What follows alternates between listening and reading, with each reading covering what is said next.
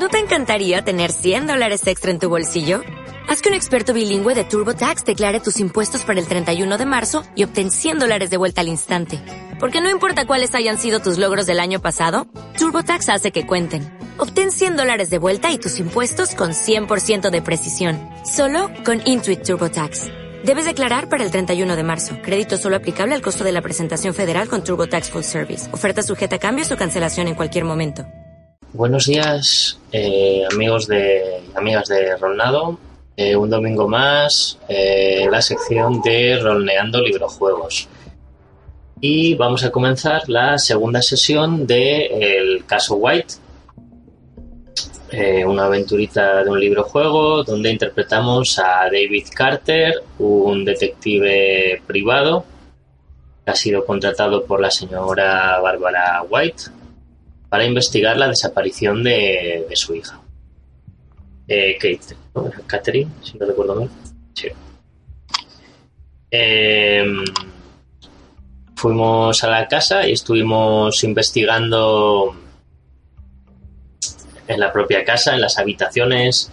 Podemos llegar a ver un par de habitaciones descubriendo que quizás, eh, bueno, en la habitación de Kate eh, había un olor como a colonia barata o algo así. Eh, como que podríamos pensar que a lo mejor se ha jugado con alguien. La tal Kate ya se haya jugado unas cuantas veces, la primera vez volviendo a las horas y exclusivamente esta parece que es la definitiva. Y vimos alguna habitación más donde descubrimos que la- lo que es el matrimonio White no, no duerme junto, por lo que parece.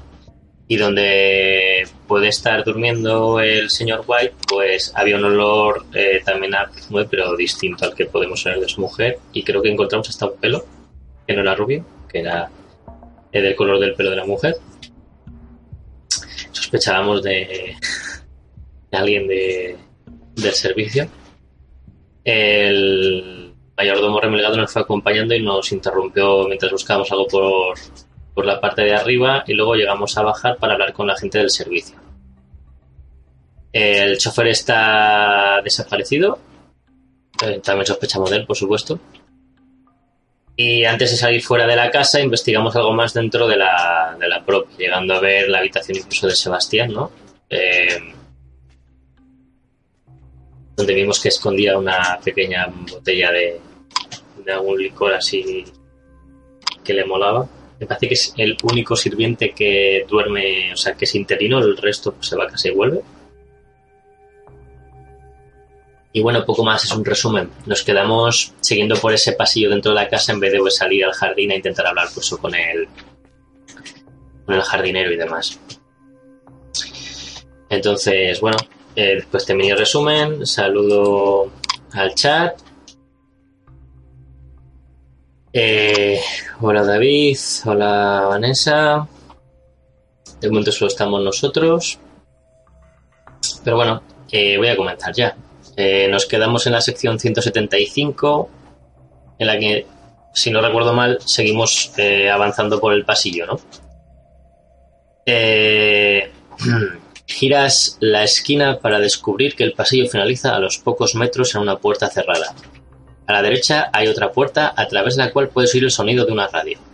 Dices que esa puerta es la que viste cerrada en la sala de espera del servicio, por lo que intentas abrir la puerta que hay al final del pasillo, para descubrir que se trata del cuarto de baño del servicio. Un examen superficial del mismo te convence de que allí no encontrarás ninguna pista. Cierras la puerta y regresas silenciosamente sobre tus pasos hasta el pequeño distribuidor que da al jardín. Y voy a apuntarme el 160, que es hacia donde nos manda. Por fin nos vamos al jardín. A ver. 160. A tu izquierda se halla la puerta cristalada que lleva al jardín, y a tu derecha está la puerta que va a dar al vestíbulo de la mansión. Frente a ti hay otra puerta que desconoces a dónde va a dar. Eh, ¿Dudas entre salir al jardín o seguir explorando la casa? ¿Qué haces? Vale, pues primera eh, incertidumbre, ¿no? Primera intersección. ¿Salimos por fin al jardín o abrimos la puerta que tenemos frente a nosotros que no sabemos a dónde lleva? Sigue a la casa, pero no, no sabemos a qué zona.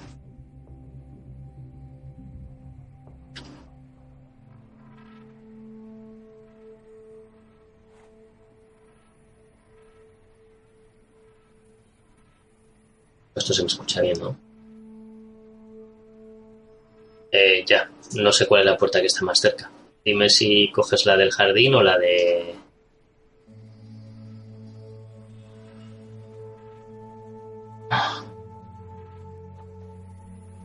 Es que no, no pone la distancia. ¿Frente o izquierda? O, o decir jardín o la de enfrente. Vale, o sea, para que decida yo, ¿no? Eh, vale, pues me voy al jardín de una vez. Me aburre estar aquí dentro. 180. Nos vamos al jardín por fin.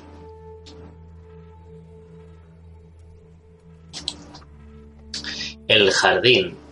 Te echas hacia atrás el sombrero y contienes un silbido de admiración. Si la gente de Berlín Terras entiende lo que tienes frente a ti como un jardín, que deberá ser para ellos un bosque. Te hallas en una especie de explanada que ocupa toda la parte de atrás de la mansión. Recubierta de fina gravilla, la zona se halla delimitada por un pequeño bordillo más allá del cual hay una espesa arboleda. Pese a que no hay sotobosque, ya que el suelo del parque, solo ves hojas secas y algún que otro arbusto cuidadosamente poblado, no puedes distinguir más allá de unos pocos metros entre los árboles. Observas que hasta el claro pueden llegar automóviles, ya que el mismo sale de una amplia sale una amplia pista que desaparece por una abertura entre los árboles situada en un extremo. También te fijas que del claro parten dos senderos, uno a, tu izquierda y otro a tu derecha, fácilmente distinguibles por los bordillos y el recubrimiento de la gravilla, aunque no puedes ver ninguna indicación de a dónde se dirige. ¿Qué haces? Eh, tenemos seguir el sendero de la derecha, seguir el sendero de la izquierda y eh, ver a dónde lleva la pista para automóviles. O sea, izquierda-derecha o seguir la pista de automóviles.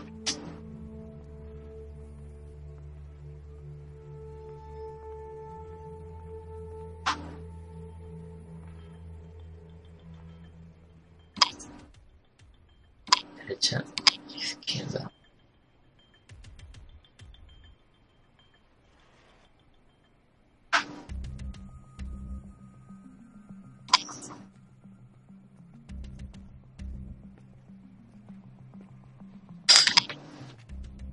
A ver.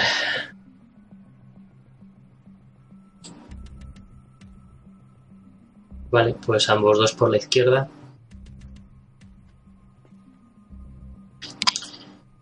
Así que eh, vamos hacia la izquierda.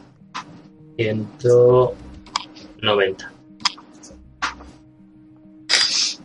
Si vamos por el sendero de la izquierda, nos dice tras una treintena de metros, eh, discurriendo por un sinuoso sendero, desembocas en un cruce del que parten cuatro caminos. El que te ha traído hasta allí, uno que sigue recto, otro a la izquierda y otro a la derecha. ¿Cuál tomas?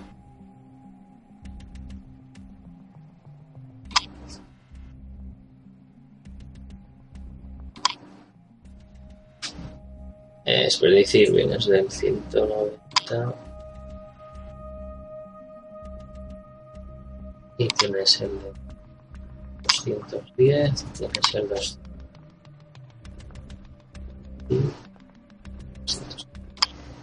Vale. Eh... Sí, ayer me quedé esta tarde trabajando. Vale. em, Pues podría ser. Me estoy apuntando aquí un poco de dónde venimos y tal, pero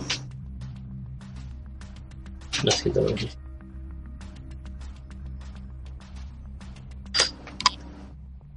Vale, pues eso. A David vuelve a decir a la izquierda.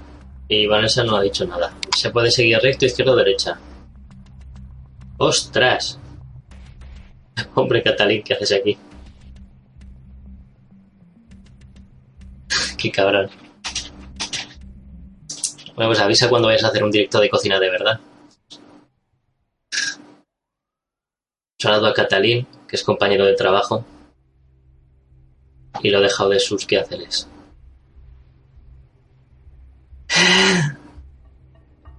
Ya si me tienes de favorito o lo que sea, o me sigues con la campanita.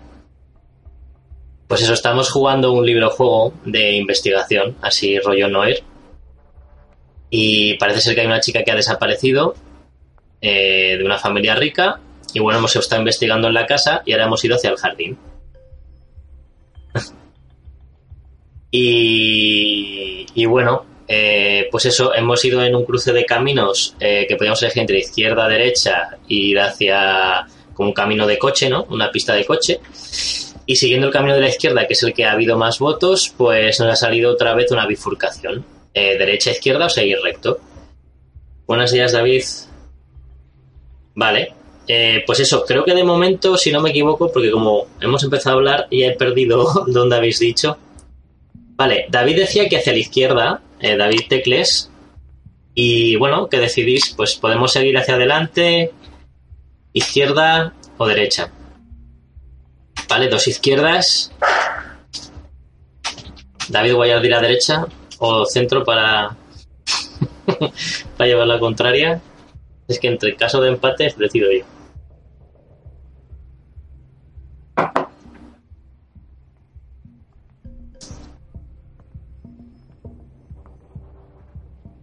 sabes que es verdad.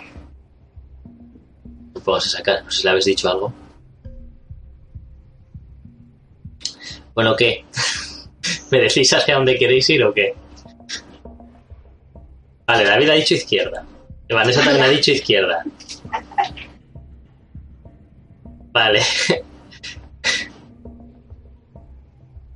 Varias veces izquierda. Quiero ir muchas veces hacia la izquierda, si me despistáis. A ver, por favor. ¿Alguien más quiere decir otra dirección? No nos quedamos aquí en esta bifurcación. Vale, pues somos tres izquierdas, aunque Catalín dijera derecha o centro, pues ya ganaría de izquierda. Así que nos vamos hacia la izquierda de nuevo. Y la izquierda nos lleva a... sí, a la 215, por lo que parece. Me la voy a apuntar. Como que vamos hacia esa dirección. Madre mía. Hombre, si seguimos mucho hacia la izquierda, como decís, estaremos dando un círculo, supongo. Vale, pues hacia la izquierda. Venga, 215. Al cabo de unos 30 metros de sinuoso sendero, llegas a un pequeño claro en el centro del cual hay un pozo de piedra bellamente tallada. En una esquina del claro hay un cómodo banco de madera y hierro forjado. El pozo dispone de cuerda y cubo de madera y el brocal apenas tendrá un metro de altura más o menos. Echas un vistazo a su interior para ver algunas hojas secas en su fondo, a no más de dentro y medio de profundidad. Eso no lo entendí muy bien. Mm, vale. Y eso contando desde el borde. El cubo y la polea parecen relativamente nuevos comparados con el pozo que parece muy viejo. Probablemente se trate de una antigüedad. Supones, estos millonarios no saben en qué gastarse sus dólares. Y podemos hacer una tirada de observación. Vale, eh, hola. Vale, al final Catherine dijo también izquierda. Buenas, David, ya estamos tres Davides aquí. Hola, esclavo. Buena abunda, en mi trabajo también somos como cuatro o cinco Davides, esto es la hostia. Algún día tenemos que hacer partidas solo los Davides. A ver. Para despistar. Bueno, pues vamos a hacer una tirada de observación. ¿Cómo funciona el sistema de tiradas en este libro juego? Pues básicamente tenemos un atributo y bueno, una característica y una habilidad eh, con una puntuación que hemos dado al principio del juego. Muy bien, te quedarás tú solo, creo. Pero bueno, si encuentras a alguien más, hacemos partida. Eh, vale, ¿cómo funcionan las tiradas? Eh, se suma la característica más la habilidad que tenemos que hacer y eso nos marca como un valor eh, de dificultad. Si al tirar dos dados de 6 es igual o menor, hemos sacado la tirada. Pueden haber dentro de la propia tirada indicaciones de dificultad que lo que te hace es mm, subir o bajar ese nivel de éxito, ¿no? Entonces, si es más complicado, lo que hará será bajarte tu, valor final, por así decirlo, tu valor de, alcanzar la dificultad para que sea menor o igual. Y si es más fácil, pues más. Como en este caso nos hacen tirar de observación que tenemos 14 y como ya hemos hecho en otras tiradas, eh, no hay ningún tipo de penalización, es imposible que con dos dados de 6 saquemos menos de 14.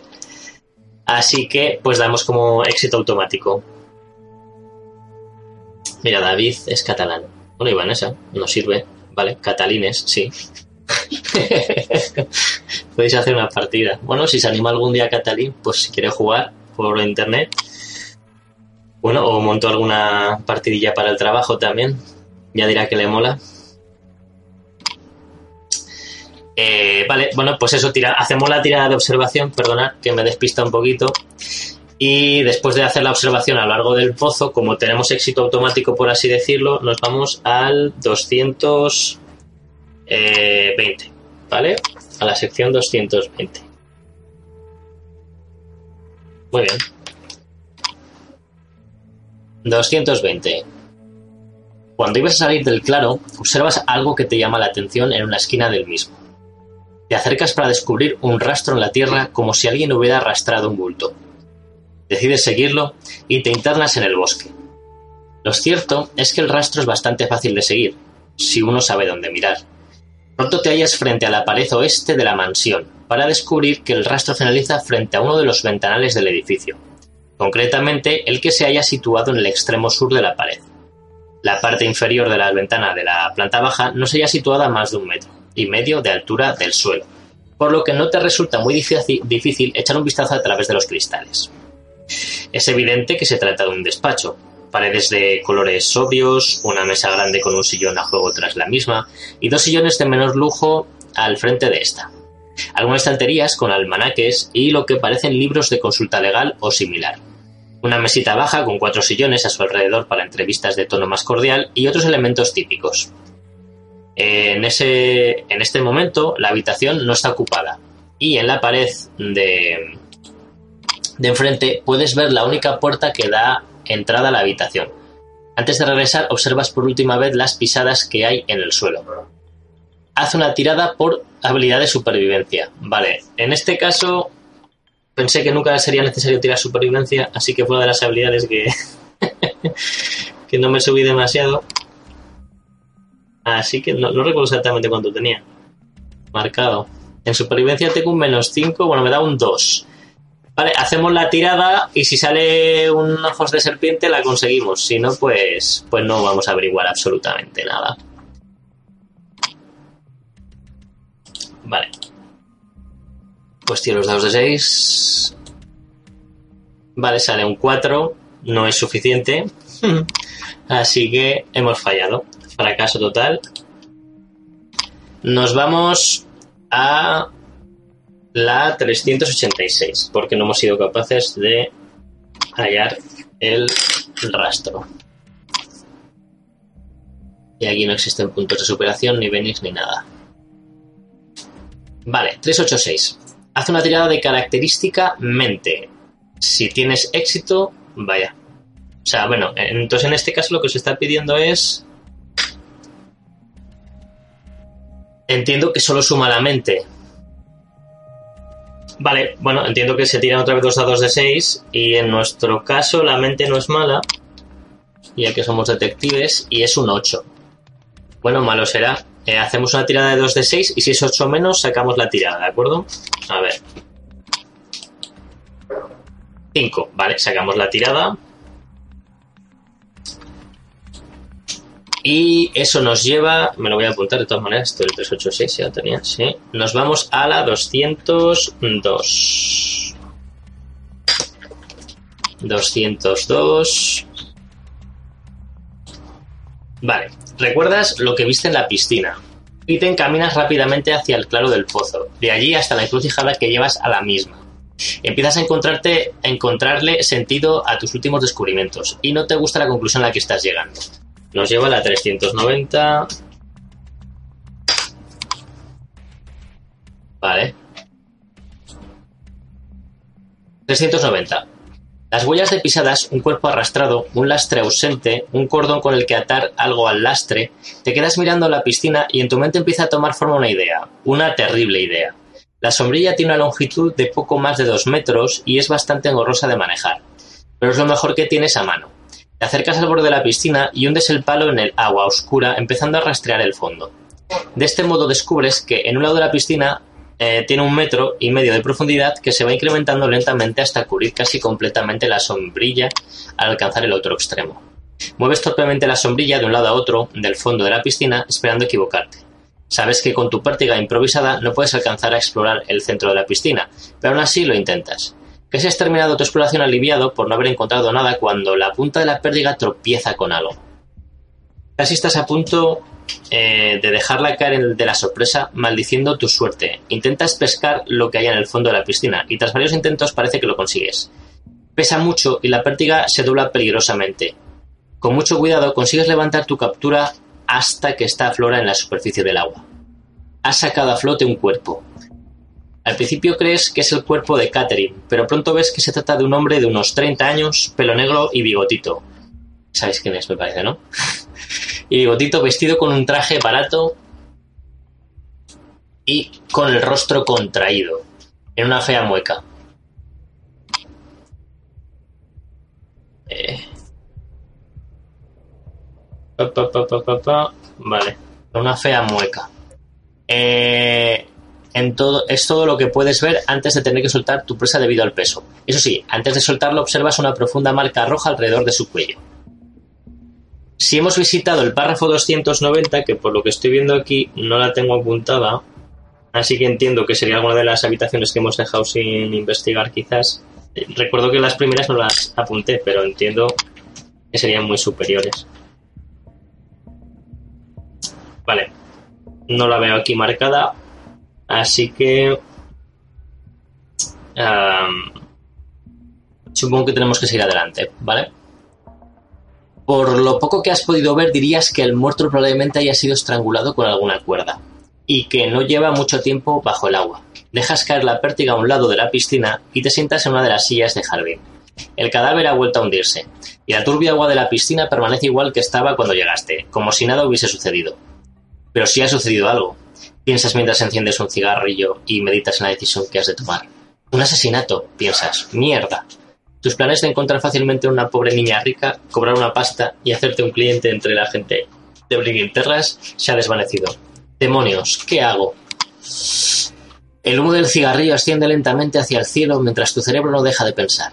Si llamo a la policía me apartarán del caso y no cobraré nada, aunque conservaré mi licencia. Es una solución, piensas.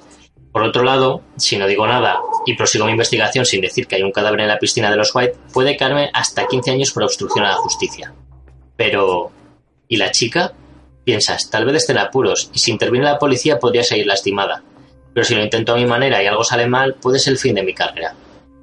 ¿Qué decides? Solución interesante, ¿vale?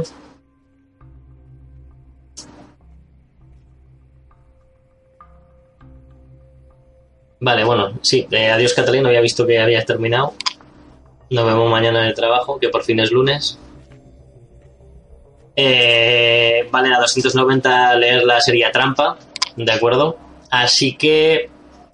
Eh,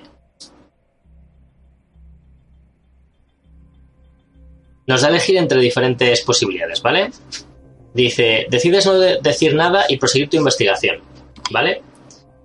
Si hemos, si hemos visitado el párrafo 290, eh, hubiéramos ido a la 300, aunque no sé cómo nos lo vuelve a preguntar si ya hemos ido hasta aquí abajo, pero bueno.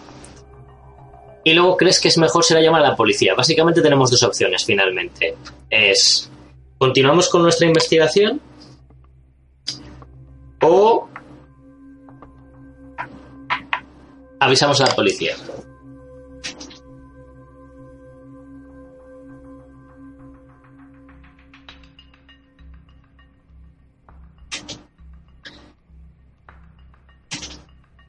Sea, tú quieres llamar a la policía.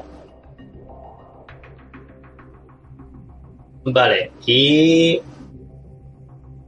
De. Tecles. También. Y entiendo que Guayar, por lo de qué cuerpo, qué cuerpo, quiere decir que también sigamos con nuestra investigación en vez de llamar a la policía, ¿no? Así que tenemos un policía frente a dos que quieren em, seguir adelante. Eh, cuestión. Bueno, faltaría. Eso tengo que mostrarlo. Me está diciendo que si lo censuro. Vale. Bueno, si, si esclavo quiere decir algo, no sé si está todavía por el chat. Y, o nos empatas o ya nos decides.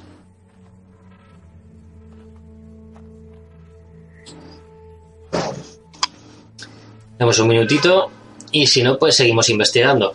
Claramente, seguramente, si llamásemos a la policía, a lo mejor terminaba nuestra aventura. ¿O no? Tenemos una cosa ya, una historia oscura.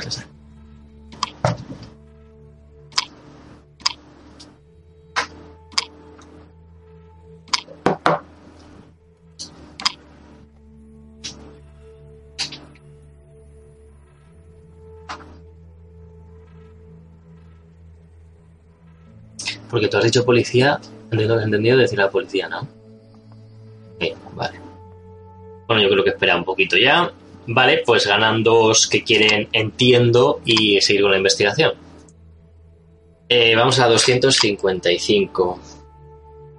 Así que vamos a evitar decir que hemos encontrado un cuerpo, ¿no? Esto puede ser el final de nuestra carrera. Tarde ya. Vale, a partir de ahora deberé ir con mucho cuidado, piensas. Si algo sale mal, podría ser el fin de mi carrera. Decides que lo mejor es actuar como si no supieses nada del cadáver de la piscina. Vale. Nadie sabe eh, que lo has encontrado y eso puede ser una baza en mi favor. Te vuelves por donde has venido, decidido más que nunca encontrar a la hija de Barbara White. Y nos vamos a la 245 que voy a marcar. 245. Vale. Regresas sobre tus pasos hasta el cruce que te ha llevado a la piscina. Una vez allí, observas los otros caminos. A la izquierda está el que regresa al claro tras la casa. Luego hay otros dos. El que te dirige al suroeste y el que lo hace al noroeste. ¿Cuál escoges? Lee atentamente la descripción y consulta el mapa del jardín. Evita repetir un camino que hayas escogido previamente, aunque sí puedes escoger regresar al claro tras la mansión. Entonces, lo que te dice es, nos da elegir entre eh, ir al 210, perdón, eh, ir hacia el noroeste, este, ¿vale? Que sería una opción, a ir al suroeste, que sería la otra opción, estoy apuntando aquí, y eh, ir a la 230, que regresas al camino de la casa.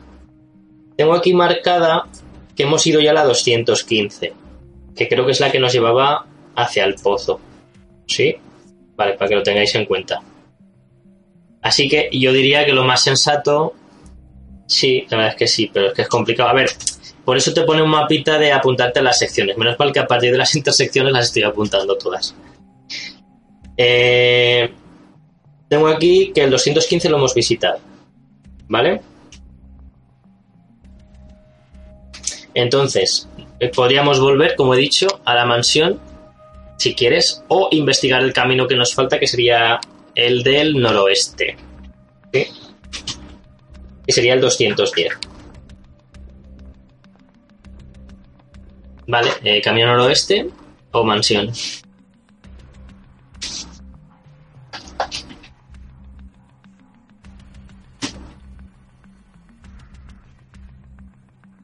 A ver, bueno, básicamente lo que nos ha pasado es que nos hemos ido de la mansión, hemos ido por una serie de intersecciones, hemos llegado a un pozo y de allí, mira, eh, hola JR, dice que a la mansión.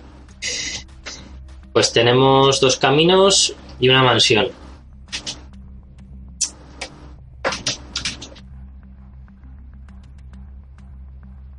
¿Alguien más quiere decir algo? Eh, vale, Guayar dijo este, ¿verdad? También. Entiendo que el noroeste. Bueno, pues ya somos tres, ¿no? es que me lío con tanta, tanto escrito. vale, ah, de acuerdo. Bueno, pues entiendo que vamos hacia el noroeste. Me voy a apuntar que vamos a hacer ese camino, ¿vale? Después de haber descubierto un muerto en la piscina. y callarnos como, como yo que sé. Vale, pues seguimos la sección 210 que nos lleva hacia el sendero del noroeste. Vale, 210. Después de algunas decenas de metros, el sendero desemboca en una pista de tenis recubierta en parte por hojas secas, eh, en parte por hojas secas. No tiene la red instalada y es evidente que nadie juega a ella, eh, al menos desde el último verano. En el breve examen que dedicas al lugar, encuentras varias pelotas de tenis entre los arbustos cercanos. Cosa bastante lógica si tienes en cuenta que la cancha carece de reja para que la rodee. Aparte de ello, no ves nada de interés. Das media vuelta y regresas por donde has venido. Nos devuelve a la 240. O sea que el 210 es la pista de tenis. Me voy a apuntar por ahí. Vale. Eh, pues nos vamos a la 240 porque nos obligan a ir directamente. 240. Vale. Regresa sobre tus pasos hasta el cruce que te ha llevado a eh, la pista de tenis. Una vez allí, observas los otros caminos. Frente a ti está el que regresa al claro tras la casa.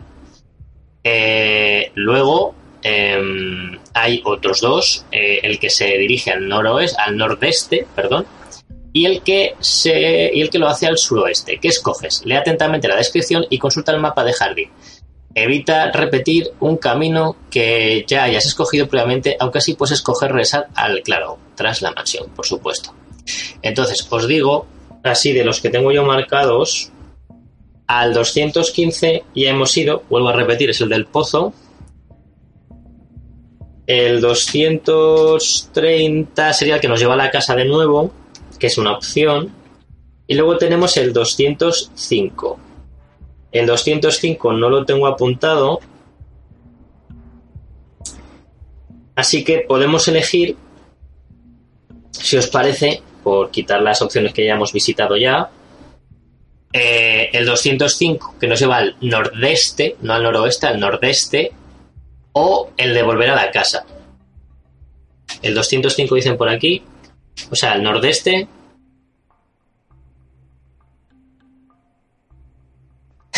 sí, algo así. Vale, eh... ¿De qué, hablas de culpa así por aquí? ¿Qué estáis diciendo en el chat mientras yo no me entero? A ver.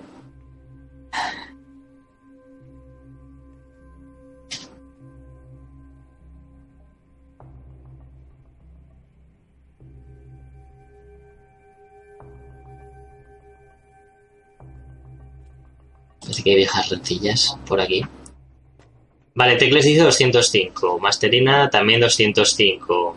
Eh... David Guayar dice este, pero hay dos. Ah, bueno, vale, sí, nordeste. Vale, pues tres. Tres que dicen que sí. Así que eh, nos vamos para allá. Vamos al 205, me lo apunto.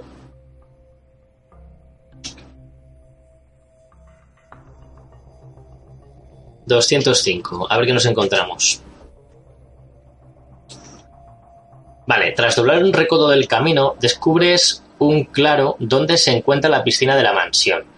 Esta se encuentra rodeada de un amplio margen. Anda, pues si nunca hemos venido a la piscina, pues, desde este camino. Si yo no tengo apuntado ningún 205. Bueno, a lo mejor es otro camino para llegar a la piscina. Es posible.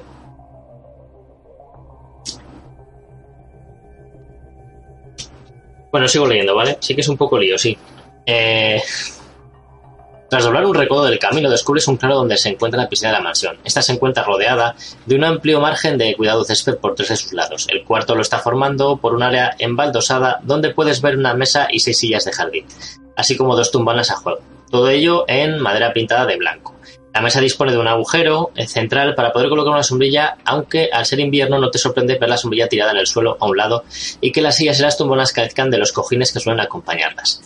La piscina está llena de agua para favorecer su, conservación y mantenimiento durante el invierno, aunque esta sea un agua turbia y sucia, cubierta de hojas de insectos muertos que no dejan de ver el fondo de la misma, por lo que no logras averiguar cuán profunda es. Hacemos una tirada de observación, tenemos 14, la acertamos y tenemos éxito. Vamos a 245. Esta no sé si la habíamos llegado a, la voy a apuntar. 2, 4, 5. Miento. 250, perdón. 250, me equivoco. A 250. Yo creo que aquí ha habido un cruce así extraño porque eh, porque cuando hemos hecho esa tirada de mente, que no se ha habido un cruce, o, puede que sea un error, nos ha, supuesto que habíamos estado en la piscina, diría yo. Pero bueno, sin éxito a la 250. Vale, 250. Hay un detalle inusual que te llama la atención. Aunque al principio no le hayas dado mucha importancia, tu mirada se posa en la sombrilla que tirado en el suelo. Qué extraño, piensas. Estas sombrillas suelen llevar un pie lastrado en la parte inferior que, que evita que el viento las deje caer. Pero no ves ninguno por allí. Tu mirada se fija en la parte superior de la sombrilla. De un lado cuelga un trozo de cordón que sin duda debería de servir para mantener apretada la tela alrededor del palo para que un golpe de viento ocasional no la abriese. Te fijas que el cordón tiene un corte limpio como si lo hubiesen seccionado con una tijera o cuchillo. No acabas de encontrarle sentido a tu descubrimiento. Esto es lo que teníamos que haber visto antes para luego hilar cabos y descubrir lo del señor este. Pero bueno. Si hemos visitado eh,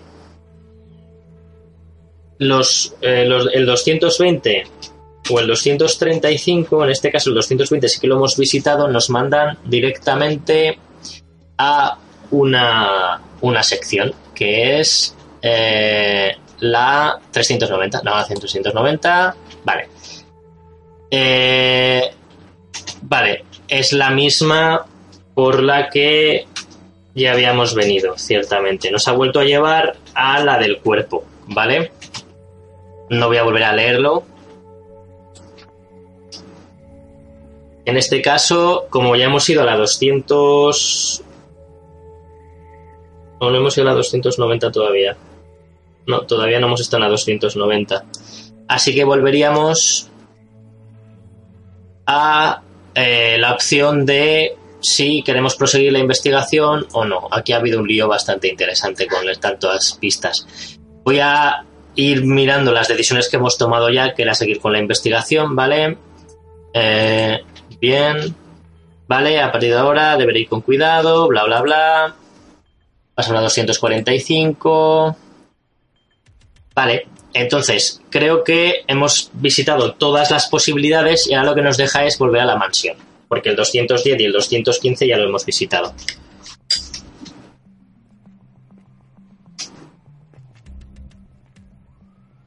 Vale, entonces eh, volvemos a la casa, entiendo, ¿no? Porque las demás las hemos visitado y volveremos en un bucle interesantísimo.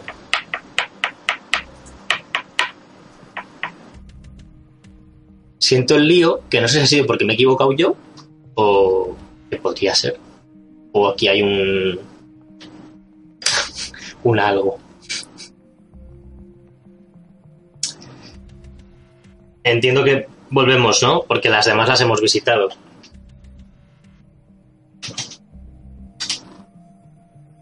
Porque la 210 y la 215 la hemos visitado, así que yo volvería al claro de la mansión, ¿sí?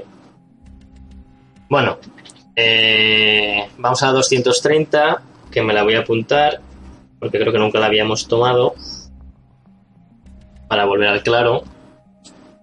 Vale, 230. Eh, Otra vez te hallas en la explanada que hay detrás de la mansión. Observas los tres caminos que parten del claro. El camino para automóviles, el sendero de la zona sur y el sendero de la zona norte.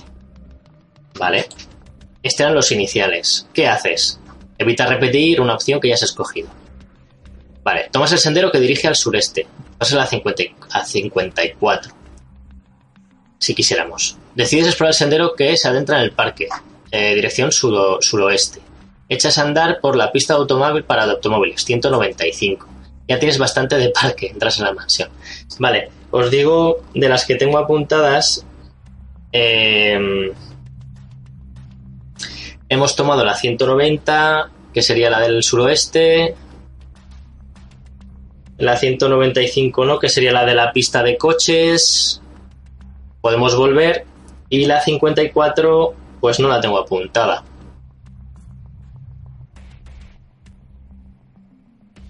Pero no sé si nos haría volver.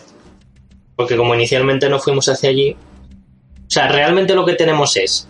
O bien coger el sendero que se dirige al suroeste, al sureste, perdón, sureste, que es el, el 54, o eh, coger la pista de automóviles, por ejemplo.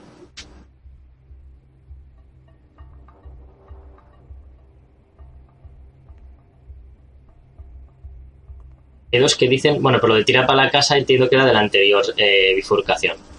Entonces, eh, por favor, volvemos a la primera encrucijada. Nos da a elegir entre varias. Hay dos que hay una que ya hemos visitado, que sería la 190. Entiendo que es por donde hemos venido. Entonces nos deja elegir entre ir hacia el centro del sureste o coger por la pista de los de automóviles. Y también, o podemos volver a la casa. ¿Vale? Coches, coches, vale. Muy bien. Pues nos vamos hacia los coches. Me apunto que esta es la 195. Coches. 195.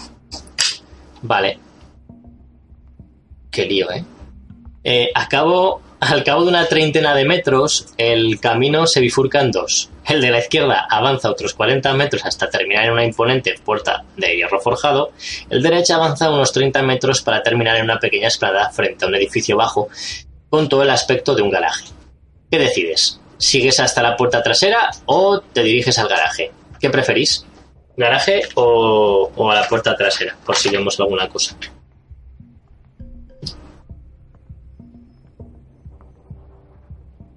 ¿Puerta trasera o garaje?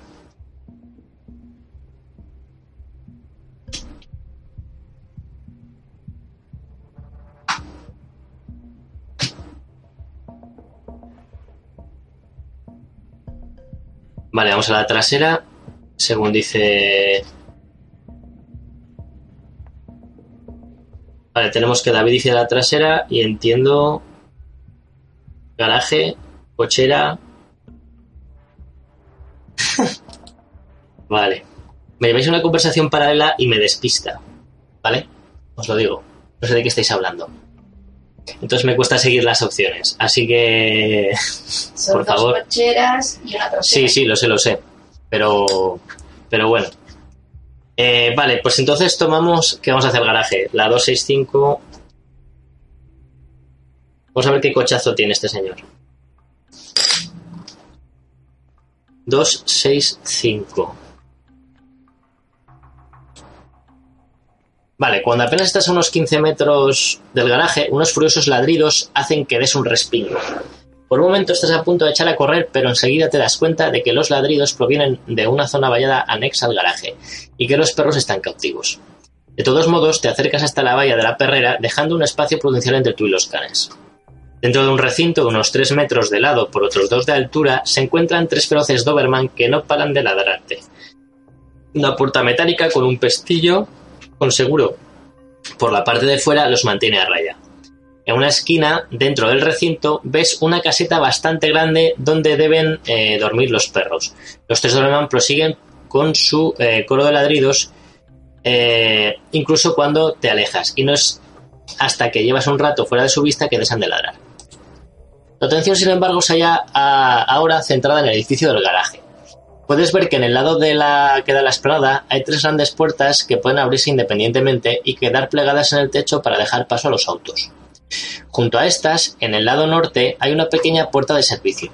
Pruebas una a una eh, las puertas de los vehículos, pero parece que están cerradas. La algarabía eh, que han montado los perros no parece haber atraído la atención de nadie, por lo que decides probar abrir la puerta de servicio. No está cerrada con llave. La abres y penetras en la penumbra del garaje. Tus ojos tardan unos segundos en acostumbrarse a la poca luz que entra por unos pequeños ventanales que hay en la pared oeste. Observas que hay dos vehículos aparcados, quedando lugar eh, de sobras para un tercero. Y que en un rincón hay un banco de trabajo y un par de armarios. Buscas un interruptor y enciendes las luces. La claridad te revela una pequeña puerta junto al banco de trabajo. Está entornada y puedes ver que se trata de un pequeño lavabo. Observas, a los, dos vehículos que hay en el garaje y no eh, puedes contener un silbido de admiración. Uno es un lujoso Cadillac 60 Special de color plateado, muy indicado para ir a sitios de postín. Piensas. Y el otro, el otro es un Alfa Romeo 2300 Pescara de 6 cilindros de color blanco, un deportivo biplaza descapotable. Vaya preciosidad. Conducir esto debe ser como flotar en una nube. No puedes evitar pensar, echas, eh, evitar pensar, echas un vistazo al cuenta kilómetros. Solo 5.000 kilómetros. ¡Qué desperdicio! Ambos autos están sin una mota de polvo. La correcería está impecable y los cromados brillan como espejos. Abre los armarios de la pared para descubrir todas las herramientas necesarias para el cuidado y mantenimiento de un vehículo. En los cajones del banco de trabajo hay algunos recambios y más útiles de trabajo. Sin embargo, uno de los cajones está cerrado con llave y no la puedes abrir. ¿Qué haces? ¿Intentas forzar la cerradura o prefieres no meterte en problemas y salir del garaje? Salimos del garaje y regresamos al patio tras de la mansión. Sales del garaje y decides examinar la puerta posterior de la mansión, si lo has hecho ya, e intentas forzar la cerradura. O sea, podemos elegir entre volver hacia casa sin mirar la puerta de atrás, mirar la puerta trasera o forzar la cerradura. Vale. Eh...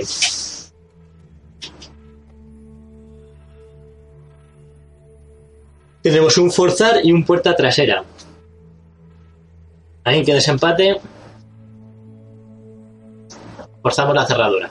Vale, pues bueno, sería una prueba de. Bueno, miento, ni eso.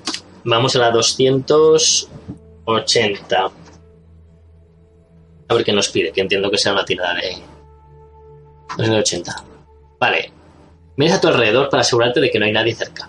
Realizas una tirada exitosa por la habilidad de maña para conseguir. Eh, realiza una tirada exitosa por la habilidad de maña para conseguir abrir el cajón. De todos modos, y eh, teniendo en cuenta la gran cantidad de herramientas que tienes a tu disposición, puedes sumarle un más dos a tu habilidad de maña, pero solo en esta tirada, ¿vale? Entonces, vale, pues eh, en maña lo que tenemos es... Tenemos un 9 que como en este caso nos dan un más 2 de una bonificación sería un 11. Muy mal nos tiene que salir. La única posibilidad de que no lo logremos es sacar un 12. Así que vamos allá. ¿Te imaginas? Vale, lo hemos sacado muy por debajo.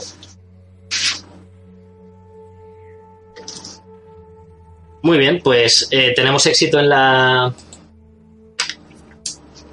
En la esto. Y. Y listo, el cajón está abierto. Eso nos lleva a la 290. Esa no es la que nos decían. ¿Os acordáis de que si vas a la 290 vete a la 300? Creo que sí. 290. Vale. Abrimos el cajón. 290. Abres el cajón y a primera vista lo único que ves es un montón de viejas revistas de automovilismo. Mierda. Para esto tanto trabajo. Las ojeas distraídamente para descubrir que hay eh, otra revista dentro de las primeras. Biblias de Tijuana. 1. Vaya con el chofer, piensas. Registras más detenida, más detenidamente el cajón para encontrar los em, siguientes objetos. Una baraja de cartas. Voy a apuntar por aquí, aunque no sé si será importante. Usadas. Un paquete de Lucky Strike casi vacío. Paquete Lucky Strike.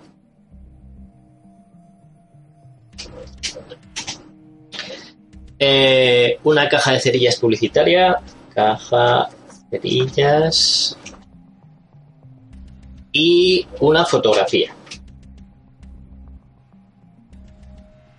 En ella puedes ver la siguiente escena. Un hombre y una mujer en la playa en traje de baño mirando sonrientes a la cámara. El hombre mantiene a la mujer junto a sí con un brazo derecho por encima del hombro de ella, en actitud bastante familiar. Un poco por detrás de ellos puede verse claramente una motocicleta sobre la que hay un par de toallas. Puedes distinguir claramente la matrícula de la misma. Vamos a apuntarlo. 919 KLO. Te fijas en el nombre, en el hombre, un tipo cercano a la treintena, de cabello bigotito y ojos oscuros, con un ligero parecido a Douglas Fairbanks. En cuanto a la mujer, es una joven de apenas 20 años, cabello negro y corto, ojos claros y sonrisa franca y cautivadora. Te preguntas quiénes serán, ah, aunque tienes una cierta idea. Te metes los objetos y la foto en el bolsillo y abandonas el garaje. Parece que no hay nada más que ver por aquí, por lo que abandonas el edificio. Yo entiendo que el tipo este es el, el chofer ¿no? que hemos encontrado en, la piscina. Pero, eh, pero la tipa será la Catherine. Eso no nos la dejado indicado, ¿no? No recuerdo cómo era Catherine. Pero bueno, aquí hay una aclaración a lo de las Biblias de Tijuana, por si os apetece saberlo. Eh, y Dos Vilas de Tijuana era el nombre con el que se conocían en la época unas pequeñas publicaciones pornográficas de escasa calidad a base de dibujos y fotografías de escaso gusto que supuestamente habían sido realizadas en México y habían cruzado el contrabando en la frontera de los USA, aunque muchas de ellas se fabrican dentro de los mismos USA. ¿Vale? Eh, entonces nos da a elegir entre varios. Dice, si has visitado el párrafo 390, que es el caso, nos manda una y en caso contrario a la 230. Como sí que lo hemos revisado, nos vamos a la 196. Entiendo que es donde ataremos cabos de que este señor es el chofer y esas mierdas. A ver. 196. Vale. Reconoces al hombre de la foto. Es el cadáver que encontraste en la piscina. Y regresamos a la 290. 290. Vale. Vuelvo a la 290. Pero a 290 nos mete en un bucle, ¿no?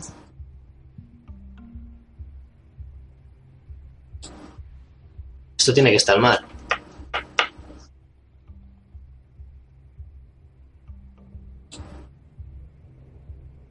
O sea, a ver, esto es un bucle infinito. Diría yo. ¿No?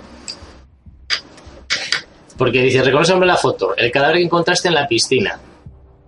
Regresas a la 290. Vale. La 290. Se abre el cajón. Lo hemos conseguido, ¿no? Eh, tres objetos. Has visitado el párrafo. En caso contrario, voy a la 230. Diría yo que vamos a ir a la 230 por quitarnos esto. A ver si nos deja volver a, a revisar la... Uf, qué lío, tío. Caso contrario... Vamos a 230. Vale, otra vez te hallas en la explanada que hay detrás de la mansión, observa los tres caminos, el camino para automóviles del sendero de la zona y el sendero de la zona de noroeste, del zona norte. Eh, ¿Os parece si vamos a revisar... Eh, ¿Queréis revisar la puerta de la puerta trasera o no? ¿Vale? Por, por quitarnos de ahí un poco. ¿Qué decidís? ¿Queréis ver la puerta trasera? Eh, lo único que tengo que hacer es volver a la, a la, a la pista de automóviles.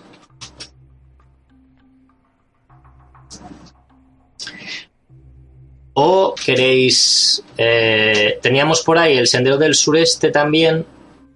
O volver a la mansión.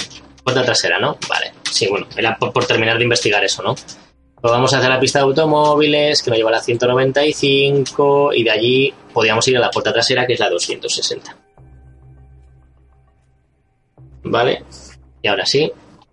Vale, ahí ha habido un bucle raro, ¿eh? Y eso era como vuelve a la misma que te vuelve a llevar a la misma. 260. Vale. Tus pasos finalizan frente a la entrada del pos- posterior de la mansión de los White. Eh, esta está constituida por una gran verja de hierro forjado de doble eh, batiente de la misma altura que el muro, unos 3 metros y medio, y que por lo que ves se abre manualmente. En el lado norte del muro, a unos 2 metros de la puerta, eh, para vehículos, hay otra puerta mucho más pequeña, también de hierro forjado, para que puedan entrar y salir las personas. Ambas están cerradas con llave. A través de la verja puedes ver una carretera, perdón, rodeada de árboles en la que distingues unos 200 no, eh, en la que distingues unos 200 metros al lado de la misma y en dirección nor- norte el muro de otra lujosa propiedad. Te das media vuelta para regresar por donde has venido. Vale, haz una tirada de observación. Bueno, como no nos da penalización y tenemos un 14, pues tenemos éxito. Vamos a 270. Somos unos cheaters. 270. Vale, cuando estás a punto de volverte, un reflejo proveniente de entre los árboles, al otro lado de la carretera, te llama la atención.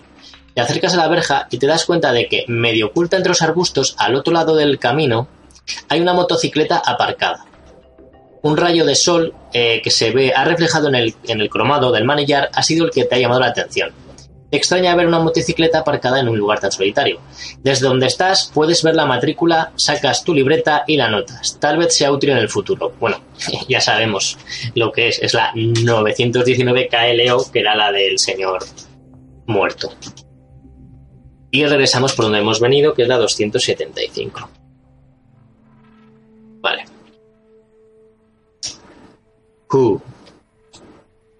Otra de estas donde la pista se bifurca. Esa es la mansión o decide echar un vistazo al garaje. Y ya hemos visto el garaje, ¿no? Chicos, volvemos a la 230 si os parece. Claro. Madre mía, las tiradas de observación es que te ponen en, en- el propio juego tienes un, como una especie de matriz de todas las secciones que has visitado. Al principio no, no las aguanté y cuando ya empezamos a mirar las habitaciones sí que me las empieza a apuntar. Entonces creo que el próximo día voy a coger esa matriz y voy a apuntar todas para verlas rápido porque tengo aquí apuntadas en un papel y es la hostia. Por fin nos vamos a la casa, 230. Vale, volvemos a la, ah, a la explanada posterior de la mansión. Nos queda un camino que buscar, por si queréis revisarlo. Eh, que nos daba elegir entre volver a la mansión definitivamente, que era la 305, o el 54. El 54 no lo hemos revisado. El 54 nos lleva al sureste y el de la mansión a... Bueno, el de la mansión a la mansión, claro. Y esto será eh, lo último que hagamos hoy seguramente. Así que decirme. Vale, tenemos un 54 por lo que parece, o sea, queremos ir hacia el sureste. Sería el último camino que nos falta por mirar. Diría yo, no sé si luego ahí habrá bifurcaciones, pero... O irnos directamente a la casa. Que sería la 305.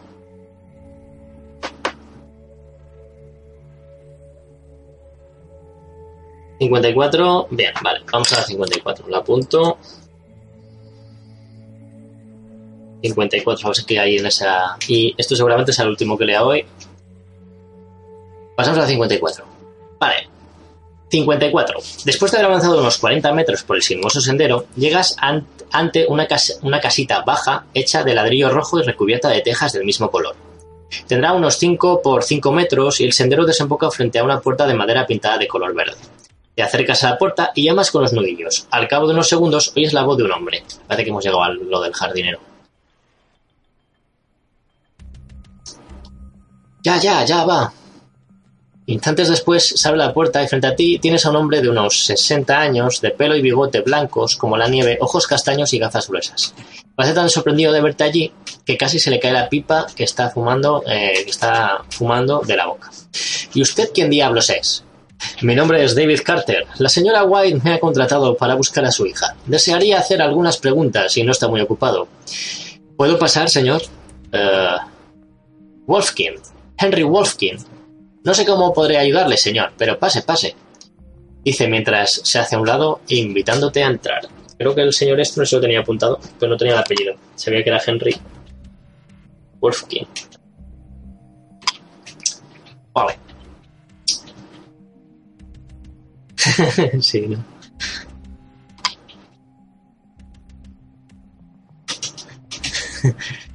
vale, seguramente. No creo que sea así, pero bueno. Vale. Una vez dentro de la casita, aprovechas para echar un vistazo al reino de Henry, el jardinero. El ambiente es agradable. En un rincón arde una estufa de leña, junto al cual hay una mesa y una silla desventijadas. De un perchero cuelga un viejo abrigo y sobre la mesa puedes ver algunas herramientas y un aparato de fumigar desmontado. Apoyados y colgados en las paredes hay gran variedad de utensilios para el cuidado del inmenso parque de los White. Un enorme cortacésped, sacos de semillas, palas, rastrillos, escaleras de mano, botes de pintura, útiles para limpieza y cuidado de la piscina, etc. Henry Wolfkin viste una vieja camisa de cuadros, un gastado pantalón de pana y unas botas de goma de media caña. Sobre todo, ello lleva un delantal impermeable de color verde. "Eh, solo hay una silla, dice, pero si quiere sentarse... No, gracias. Permaneceré de pie. ¿Usted solo se encarga de la selva de ahí fuera? Eh, no, dijo son- dice sonriendo. Dos o tres veces al año, la señora White contrata media docena de peones para que me ayuden en las tareas más pesadas. Yo solo realizo trabajos de mantenimiento y conservación y aún así no doy abasto. ¿Puede decirme algo acerca de la desaparición de la señorita White? Lo cierto es que me he enterado no hace mucho, cuando he ido a la cocina a pedirle algo de comer a señorita María, la cocinera. Señora María. Eh, ¿has visto algo inusual por el jardín estos días? Tal vez en su momento no le diese importancia. Eh, pues no, dice pensativo el jardinero. Lo cierto es que no. Eh, si se acuerda de algo, hágamelo saber a través de James. Eh, vaya, creo que le llamado Sebastián antes, pero debía ser James, perdón, no sé por qué. Eh, lo haré, señor Carter. Lamento no haberle podido ser de ayuda. Henry Wolfkin parece ser sincero. No se preocupe y gracias por su ayuda. Sale al exterior, sales al exterior con la sensación de no haber aprovechado mucho el tiempo. Regresas al al claro de la casa que nos lleva a la 230. Que nos devuelve a la bifurcación donde deberíamos ir a la mansión, quiero suponer. Me voy a apuntar que la última sección eh, que la última sección a la vista de 230, ¿vale? Entiendo que en la siguiente sesión pues volvemos a, a la casa. Menudo mareo eh, buscar en este jardín, por favor. Pero bueno, hemos descubierto unas cuantas cosas. Veremos cómo evoluciona la siguiente sesión. Eh, gracias a todos los que habéis estado, a todos los Davices, que así terminó pronto. Bueno, Guayar, Tecles, eh, Esclavo. Eh, también se ha pasado por aquí Catalín, ya le diré mañana en el trabajo a ver qué le ha parecido. Y eh, a Vanessa, ¿vale? Bueno, y, pues, y, a JR, que también se ha pasado un momento, ¿no? Para echarle en cada algo a, Guayar. No sé qué historias de Sabas Arena. Así que, bueno, pues eso, muchas gracias y eh, espero que os esté gustando el caso. Sé que hoy ha sido un poco lío. El próximo día me apuntaré todas las secciones por las que he estado para que a ver si dentro de la casa no nos perdemos de nuevo.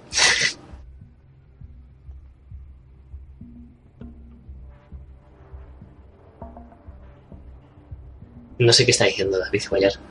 Está echando en cara que decía los Davides por terminar pronto, pero luego he dicho los nombres. vale.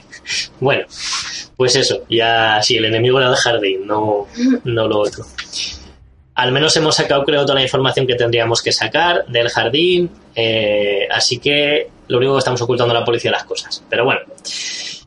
Ahora sí, a todos, gracias por haber estado y nos vemos en eh, la próxima sesión, el domingo que viene.